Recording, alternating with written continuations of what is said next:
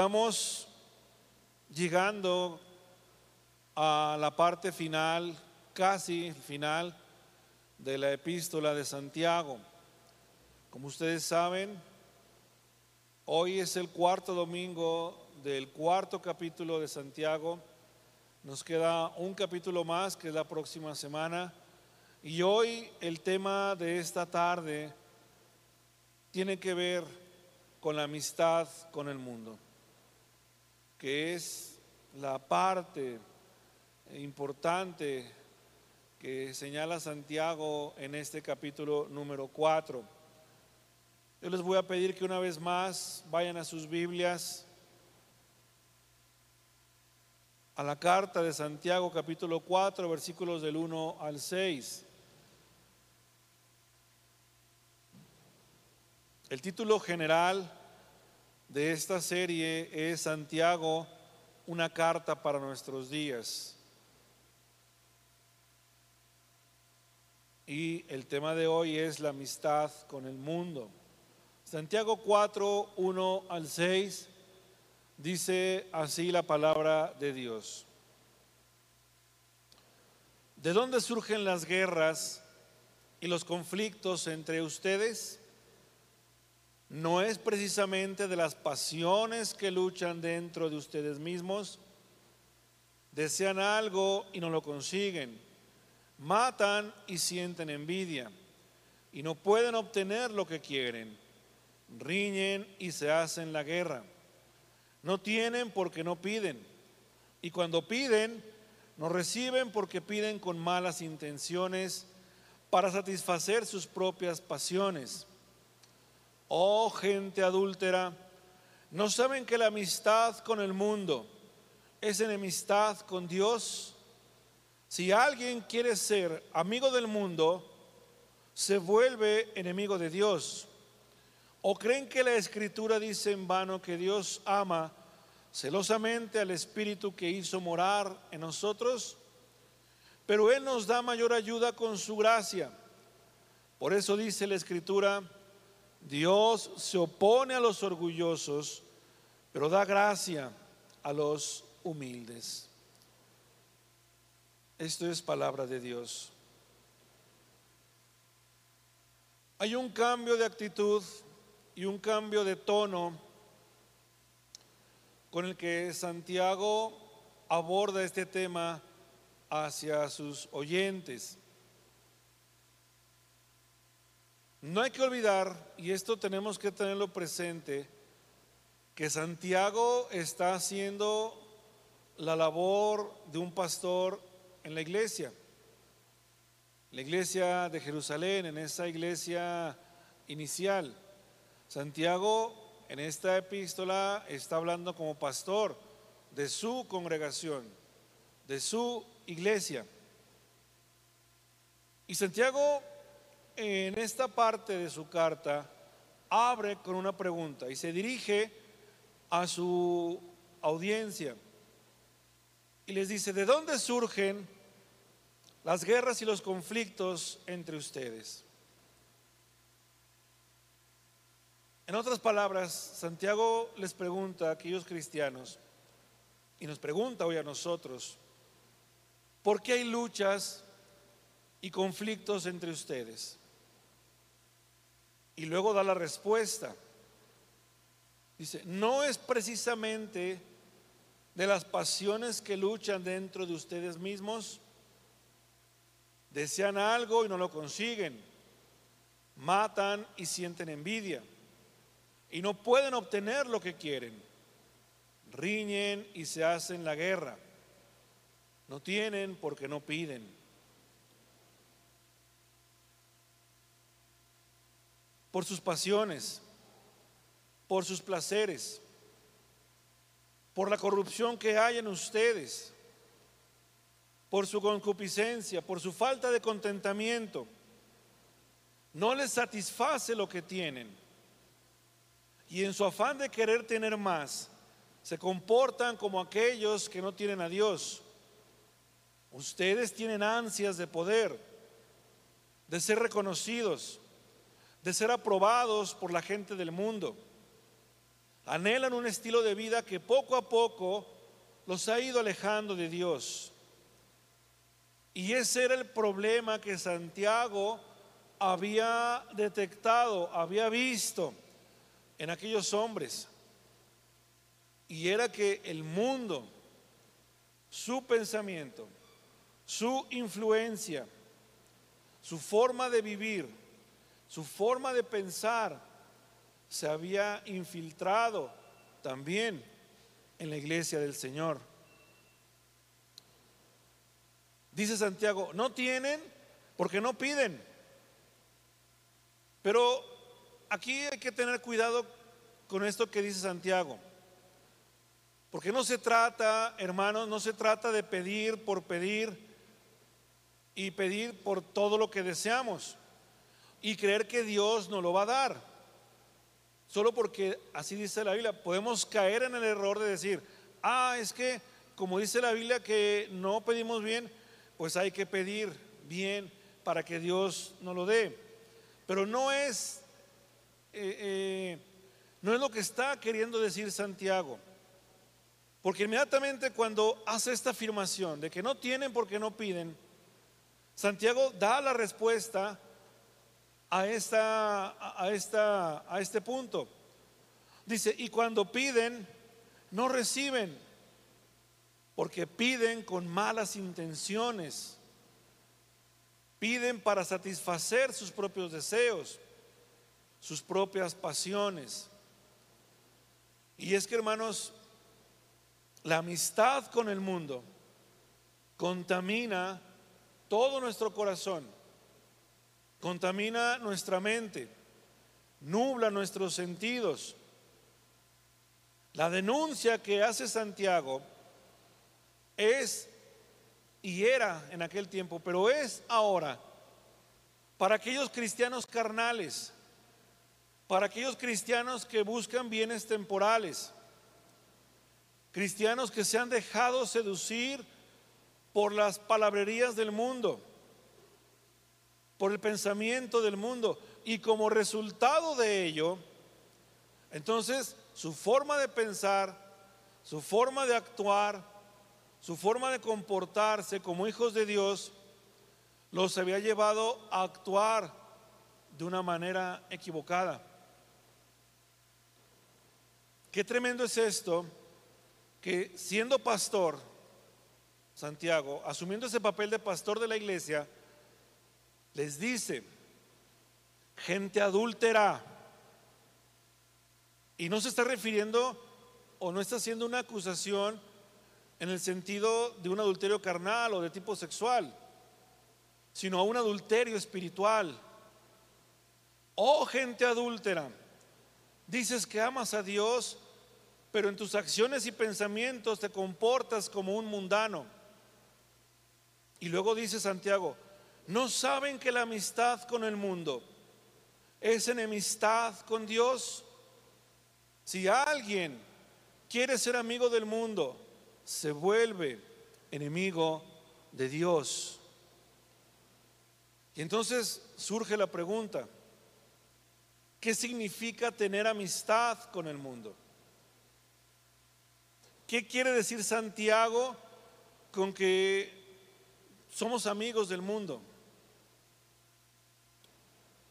La amistad con el mundo, hermanos, no solo abarca o tiene que ver con nuestras relaciones personales, tiene que ver y abarca también nuestro pensamiento, nuestras ideologías, las causas que abanderamos o que de pronto apoyamos o que de pronto simpatizamos con ellas, pero que casi siempre nunca cuestionamos, nunca denunciamos o simplemente nos quedamos callados. La amistad con el mundo abarca también nuestras conductas, el tipo de negocios que emprendemos y de quienes nos rodeamos. En pocas palabras, la amistad con el mundo se da con todo aquello que no quiere o que no le gusta estar sometido a la ley de Dios. La amistad con el mundo todo lo contamina. No podemos ser amigos del mundo y decir que somos amigos de Dios. Si somos amigos de Dios, entonces seremos enemigos del mundo. Pero ambos, ambos comportamientos o ambas formas de pensar no pueden eh, estar juntas. No pueden cohabitar dentro de nosotros esos dos pensamientos. O somos de una forma o somos de otra. Aquellos hombres, aquella iglesia, eran tan, perdón, eran tan, tan comunes, tan normales como nosotros. Eran hombres, mujeres, ancianos, jóvenes, niños que habían recibido, habían escuchado el mensaje del Evangelio y habían creído en Jesús. Aquellos hombres a los que se está dirigiendo Santiago son como nosotros, estaban llamados también a ser luz y sal de su generación, de su tiempo. Estaban llamados a vivir en novedad de vida. Estaban llamados también a ser influencia para el mundo actual en el que estaban viviendo. Pero Santiago había detectado algo. Santiago detectó que en esa iglesia, en esos cristianos, el mundo se había infiltrado. Y lo que es increíble, y no podemos dejar de mencionarlo, es que después de dos mil años, hasta el día de hoy, el mundo y su pensamiento y sus ideas y sus agendas y su comportamiento siguen infiltrados en la iglesia de nuestro Señor Jesucristo. Por esa razón, hermanos, hay tantos cristianos de doble ánimo, como los que dijo Santiago en el capítulo 1. Por eso hay tantos cristianos inconstantes, hedonistas, pecadores, cristianos que pecan y no se inmutan, cristianos que pecan y dejan de sentir dolor en su corazón. Dice Santiago, son cristianos que desean algo y no lo consiguen. Y luego se enojan, se enfadan, se frustran. Y Santiago va más allá y dice, matan y sienten envidia. Y déjeme decirle algo que a la luz de esta palabra, no hay envidia de la buena y envidia de la mala, por si usted se quiere justificar. Dice Santiago, no pueden obtener lo que quieren. Riñen y se hacen la guerra. Discuten, se pelean, se pelean por todo, ofenden y lastiman. Desde luego que no podemos escondernos del mundo. No podemos tampoco dejar de tener contacto con la gente del mundo. No podemos dejar de sentir la influencia del mundo sobre nuestro pensamiento. No existe un lugar, no existe una ciudad o un país o una, no sé, una comunidad donde existan cines cristianos, eh, restaurantes cristianos, eh, ¿qué más? Mm, fábricas cristianas, escuelas cristianas, y en donde todo sea cristiano. No lo hay. La única forma de sacar al mundo de la iglesia y del corazón de cada creyente, junto con todas sus agendas políticas, sociales, culturales, de pensamiento e incluso de relaciones personales, es siendo iglesia en el mundo. Es invertir las cosas, hermanos. Es que seamos cristianos que con el pensamiento de Cristo y la acción del Evangelio podamos verdaderamente influir, trastocar, alterar el estado actual de un mundo que está caído. Pero pasa lo contrario. Nosotros deberíamos de generar modelos, corrientes, modas, si me permite el término, cristianas que sean imitables por el mundo. Pero pasa de que casi siempre la iglesia está atenta a lo que el mundo genera para luego adoptarlo y hacer una especie como de híbrido y decir, ah, también nosotros tenemos esto. Si hay una tendencia nueva, si hay una nueva corriente, si hay una nueva forma de pensar, incluso si hay nuevas formas de orar, como muchas veces pasa, lo adoptamos y decimos, ah, ese modelo es de inspiración para nosotros. Pero yo no conozco hasta ahorita, y no sé si usted sí conozca de algo o de alguien que siendo cristiano representa un modelo a seguir por el mundo. Claro, a excepción de nuestro Señor Jesucristo. Pero me refiero a generar, que la iglesia genere modelos que el mundo quiere imitar.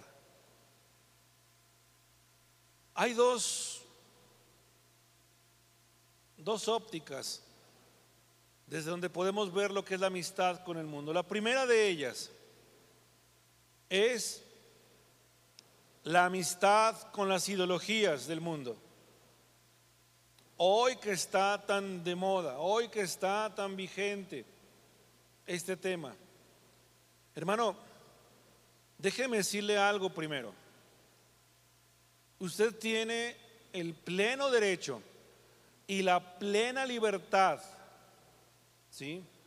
De creer o de apoyar o de simpatizar o de abanderar cualquier causa o cualquier ideología que usted le parezca correcta.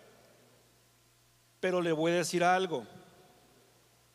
Es su deber y su obligación como cristiano examinar si esas ideologías, si esos pensamientos, si esas corrientes mundanas, si esos personajes que las encabezan, es su deber examinarlos a la luz de la palabra de Dios y ver si efectivamente esas causas se empatan con la causa del reino de Dios.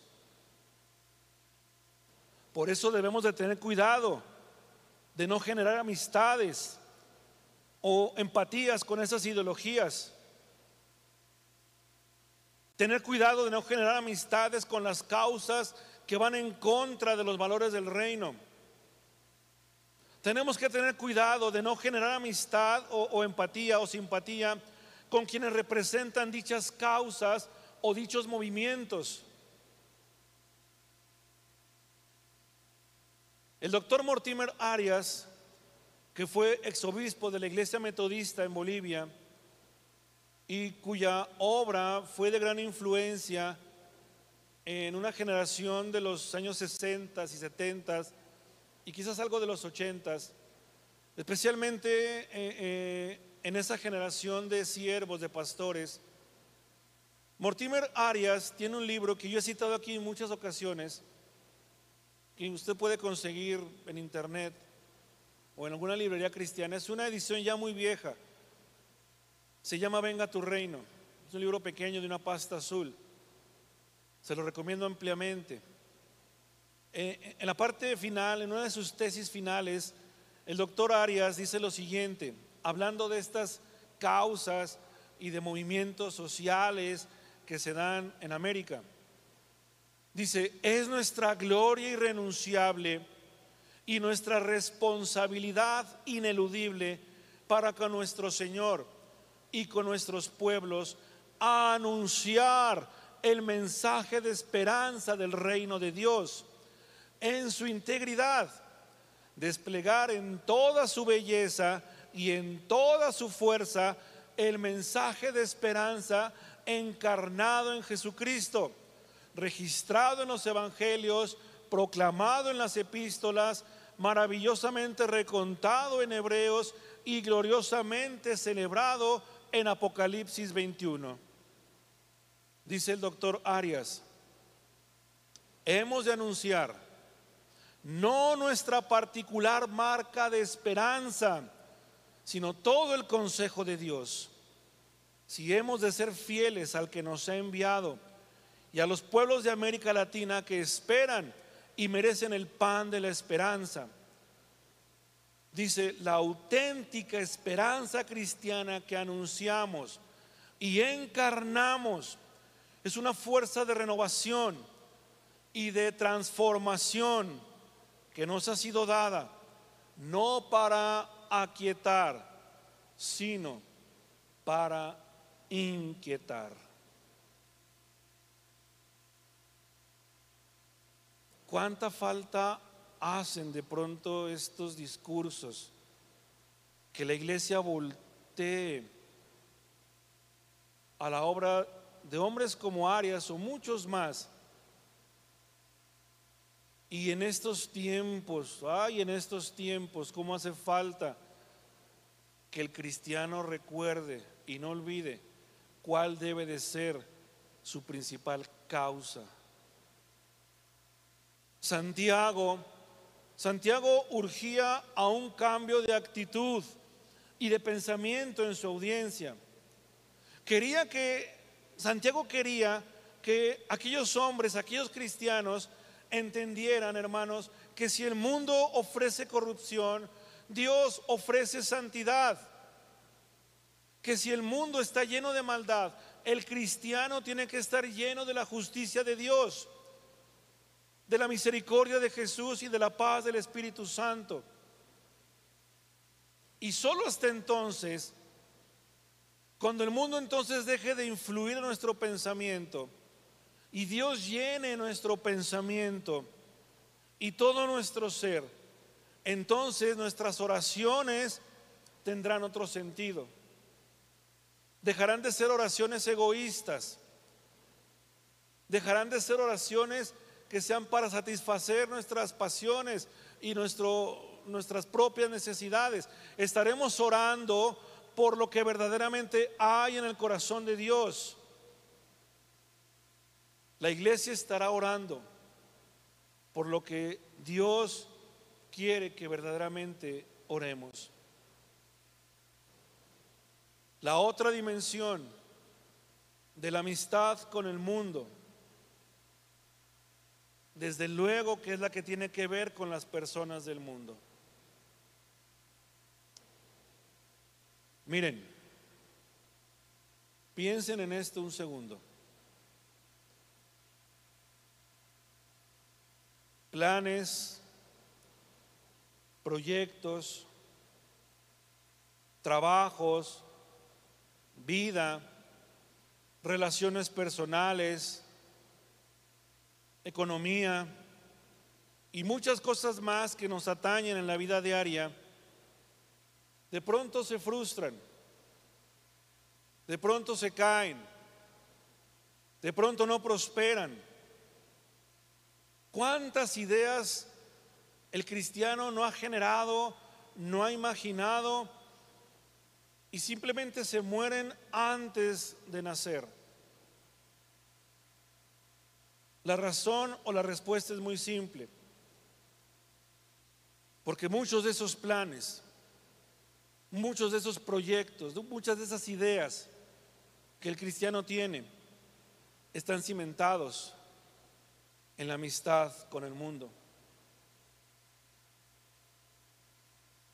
¿Con quiénes te juntas para hacer negocio? ¿Quiénes son tus socios? En los quehaceres de tu vida. ¿No te ha pasado que un día emprendes algo e inmediatamente no funciona? ¿Por qué? ¿Por qué pasa esto? Santiago va al corazón una vez más del cristiano y dice, porque dentro de nosotros hay carnalidad, hay mundanidad, porque el cristiano quiere agradar y ser reconocido por el mundo. El cristiano busca amistades que no sean como nosotros. Nuestros jóvenes, nuestros jóvenes se juntan, se asocian y entablan relaciones con personas que son del mundo. Y cuando eso pasa, claro que el resultado lógico de todo eso es que entonces hacemos negocios como ellos, negociamos como la gente del mundo, aprendemos a transar como transan ellos. Si ellos evaden la ley, nosotros también buscamos la forma de evadir la ley. Hablamos como ellos, imitamos su comportamiento, nos enamoramos de ellos, los adoptamos como modelos e idealizamos nuestra vida como la viven ellos. Y todo ello, hermanos, nubla y trastoca nuestra mente y contamina nuestro corazón. Llegamos a caer en el terrible error de pensar que el mundo ofrece mejores cosas que los que el Evangelio ofrece. Llegamos a pensar que nuestros mejores amigos están fuera de la iglesia y están en el mundo. Y eso sí es un serio problema. Llegamos a pensar que una relación es mejor con alguien del mundo que con alguien que conozca a Cristo. Y eso es un serio problema. Domingo a domingo, La iglesia del Señor es convocada a estar en este lugar.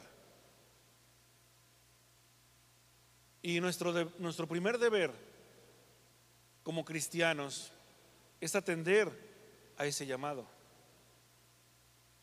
Dios convoca a su iglesia, a su pueblo, un día de 365 días. Nada más 52 Dios quiere que su pueblo se reúna. De esos 52 semanas o domingos, solamente cuatro de 31 días que tiene un mes.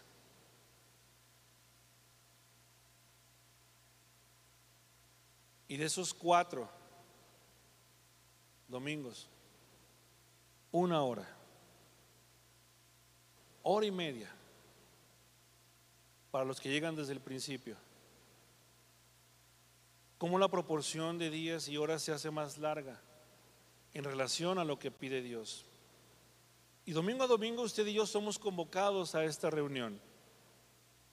Y dejando de lado los asuntos laborales que alguien tiene que atender. Hoy, por ejemplo, le hablaron a Lupita hace unos momentos de la compañía, o a media mañana para avisar de un accidente de trabajo que alguien había tenido y que se encontraba en mal estado y hay que ir y hacer todo el trámite y reservar vuelos de avión para que la familia viaje hasta la obra y estar al pendiente. Son cosas que de pronto se presentan. Esas las entendemos. Pero cuando se vuelve una inconstancia venir a la iglesia, cuando se vuelve un hábito cristiano,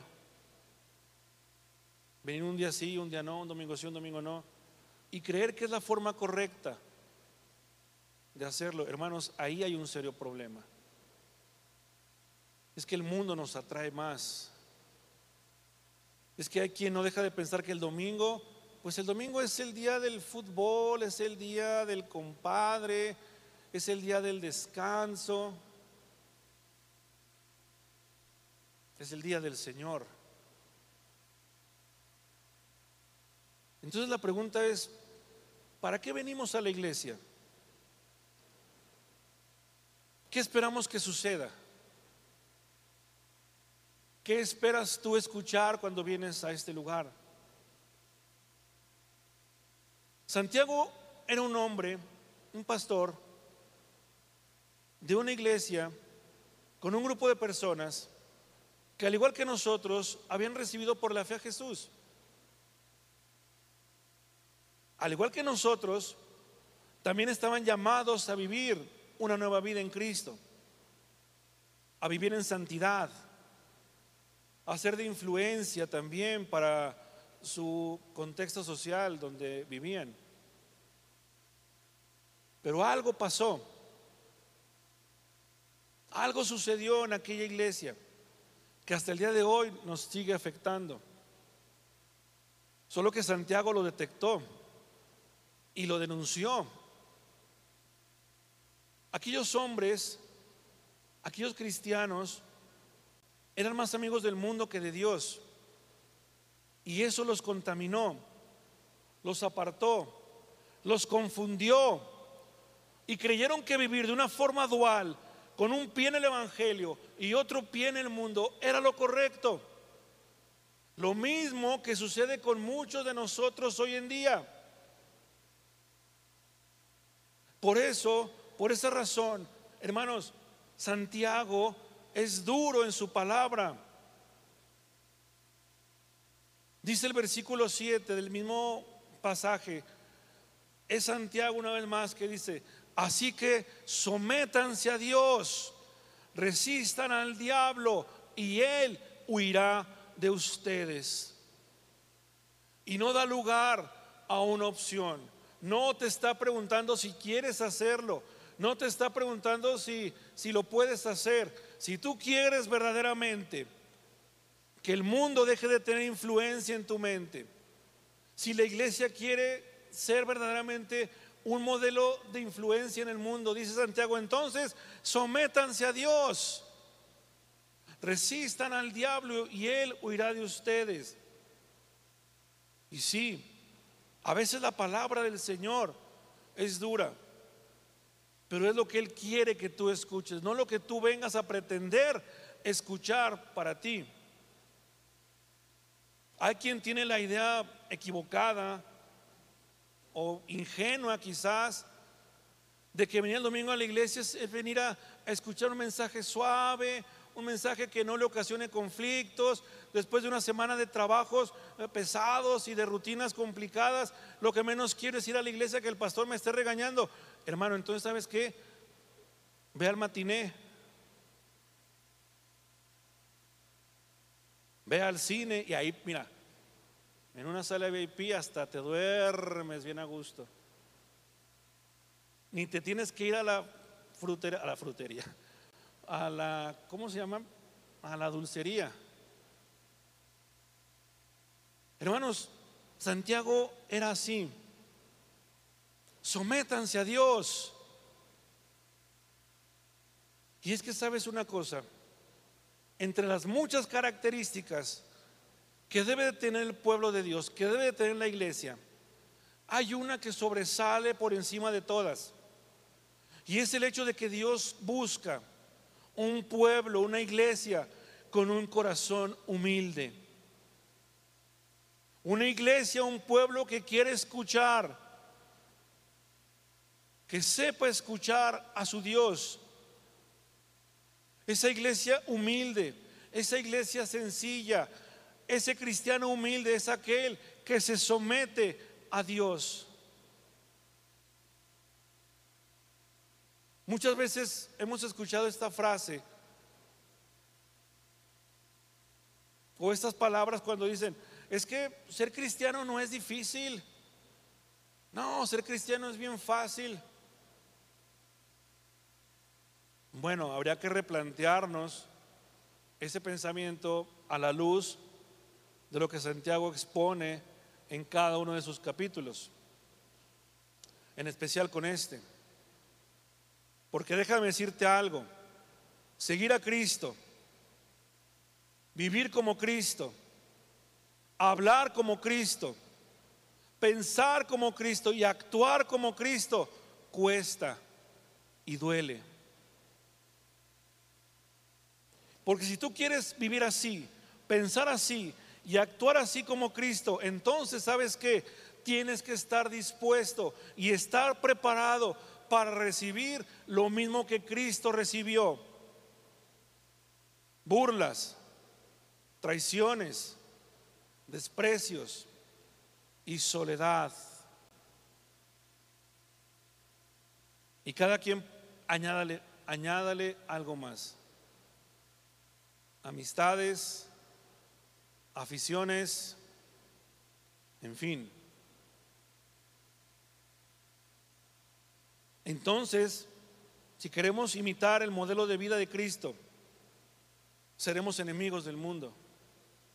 Y el mundo será enemigo nuestro. Seremos una iglesia que irá a contracorriente de este mundo. Hermanos, vivir sometidos a Dios, como dice Santiago, significa vivir bajo el señorío de Cristo. Y esa es la clave, ya que al hacerlo nos hará humildes. Y bajo esa condición de sometimiento y humildad, el diablo representado en el orgullo, la soberbia y la arrogancia huirán de nosotros. Santiago termina con una exhortación final. Decía en el culto de las 8 de la mañana de hoy, ¿cómo sería? Bueno, más o menos. ¿Qué se hubiera sentido estar ahí en, ese, en esa iglesia donde estaba de Pastor Santiago? Porque luego Santiago termina diciendo, acérquense a Dios y Él se acercará a ustedes. Y luego arremete otra vez contra la iglesia y dice, pecadores, límpiense las manos Ustedes los inconstantes, purifiquen su corazón, reconozcan sus miserias, lloren y lamentense, que su risa se convierte en llanto y su alegría en tristeza. Humíllense delante del Señor y Él los exaltará.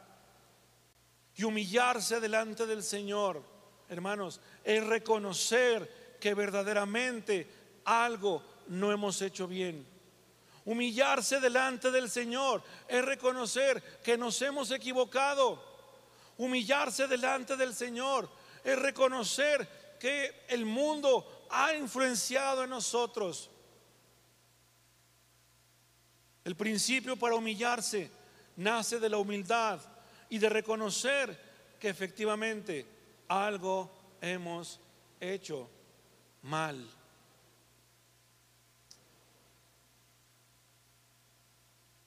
¿Cómo generar una relación con Dios tan cercana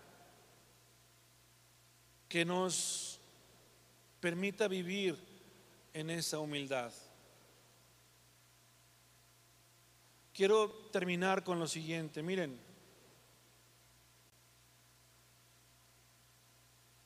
Ahora sí lo voy a decir en su nombre completo. Lo estuve ensayando toda la mañana. François de Salignac de la Motte.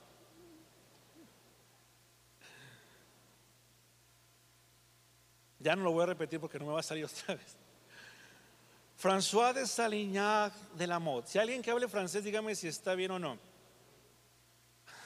Amén.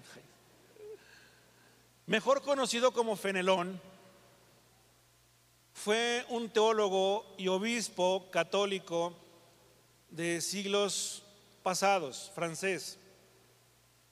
Este hombre era un místico religioso que tenía una relación cercana con Dios. Y en cierta ocasión él escuchó lo siguiente.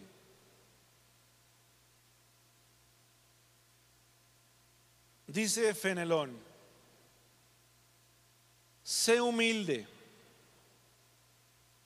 y exprésale a Dios todo lo que hay en tu corazón. Descarga tu corazón con todos sus placeres y dolores. Cuéntaselo como si fuera un amigo querido. Cuéntale todos tus problemas para que Él te consuele. Háblale acerca de tus alegrías para que Él pueda moderarlas. Exprésale tus anhelos y deseos para que Él pueda purificarlos. Háblale de las cosas que te producen rechazo para que Él te ayude a conquistarlas. Exponle tus tentaciones para que Él pueda protegerte de ellas. Muéstrale las heridas de tu corazón para que Él pueda sanarlas. Pon al descubierto tu indiferencia hacia el bien, tus depravados gustos por el mal, tu falta de estabilidad. Cuéntale cómo tu egoísmo te hace ser injusto con los demás, cómo la vanidad te tienta a ser poco sincero, cómo el orgullo te oculta ante ti mismo y ante los demás. Si derramas todas tus debilidades, necesidades y problemas, no te faltará que decir. Nunca agotarás el tema que será renovado constantemente. Las personas que no guardan secretos dentro de sí nunca quieren temas de conversación. No, sopesan sus palabras porque no hay nada que ocultar ni se preocupan lo que van a decir. Hablan de la abundancia de su corazón, sin consideración, simplemente diciendo lo que piensan. Y dice, dichosos, dichosos son los que logran una relación tan familiar y franca con Dios. Dichoso cuando no hay nada oculto en tu corazón Dichoso cuando Dios sea la única influencia de tu vida.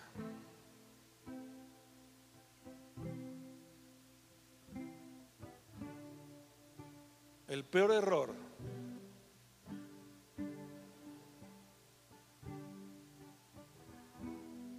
el peor error que un cristiano puede cometer es pretender seguir creyendo que está bien. Esa es la gran tragedia de muchos.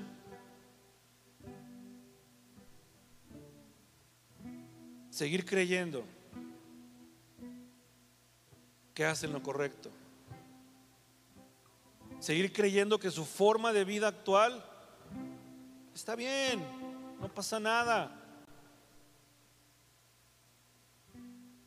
Esa es una gran tragedia de muchos. Pensar y creer que vivir de una forma dual está bien porque no pasa nada.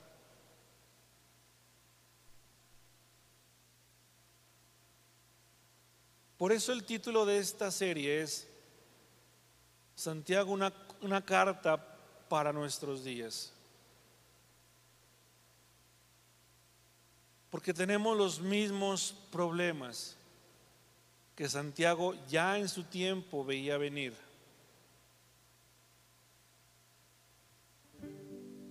Póngase de pie un momento.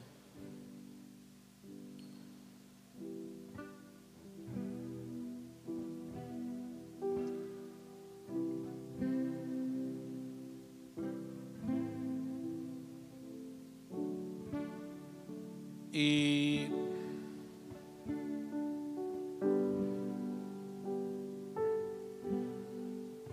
yo no sé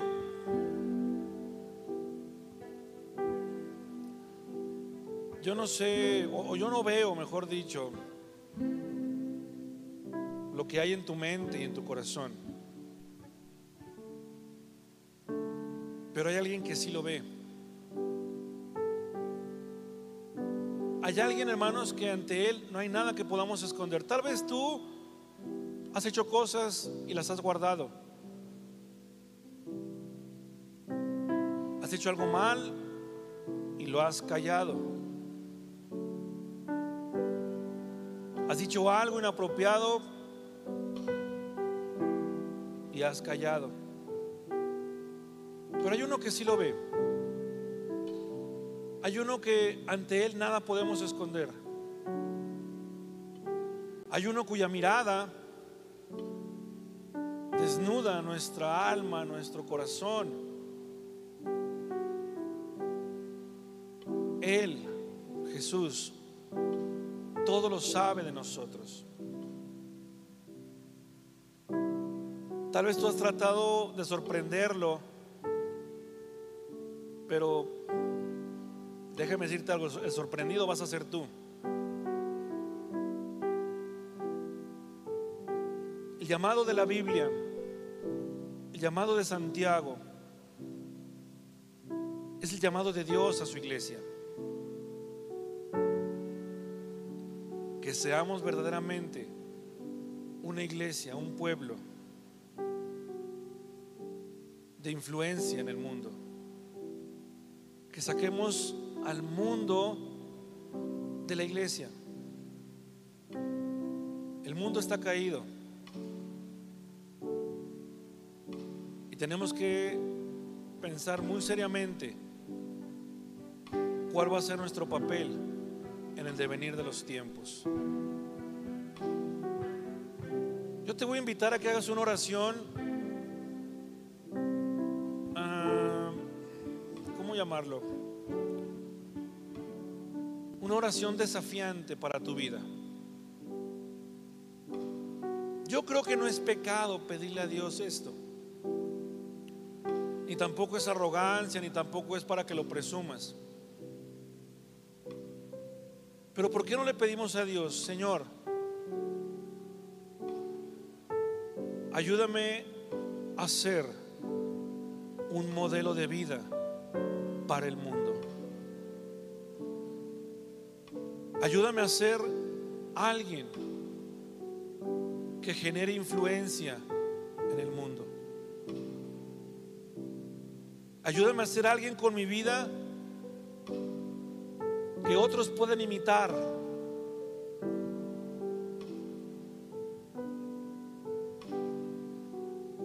Y Dios lo puede hacer en tu vida, hermano. De hecho, somos nosotros los llamados. Es la iglesia, no hay nada más. Es la iglesia de Jesucristo hacer ese modelo de influencia en el mundo. Es la iglesia la que debe de marcar la tendencia, la moda, los pensamientos. Es la iglesia, es el evangelio.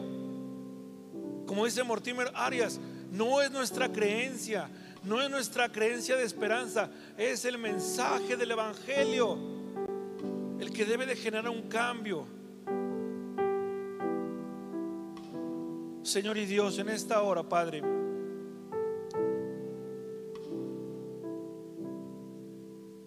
ayúdanos. Ayúdanos, Señor, a ser verdaderas y verdaderos hombres y mujeres cuya vida sea de ejemplo para este mundo cuya vida, pensamiento, palabra y obra generen un cambio en este mundo. Señor, que nuestro paso por este mundo no sea un paso, Señor, desapercibido. Que en nuestro andar por este mundo generemos un cambio. Inquietemos, Señor, el pensamiento de este mundo. Señor, ayúdanos a que como iglesia Seamos esa iglesia que transforme, que renueve, que anuncie que la verdadera esperanza está en Jesucristo y en su palabra. Bendito Dios en esta hora. Ayúdanos a sacar del mundo, ayúdanos a sacar de nuestra mente el pensamiento del mundo. Ayúdanos a ya no vivir de una forma dual. Ayúdanos a ser íntegros, Señor. Ayúdanos a ser verdaderamente coherentes con nuestro llamado y nuestro accionar en este mundo. Padre, en esta hora, bendice a tu iglesia. Bendice y ayuda a aquellos que verdaderamente quieren generar un cambio en este mundo nombre de Jesús. En el nombre de Jesús te lo pedimos en esta hora, Padre.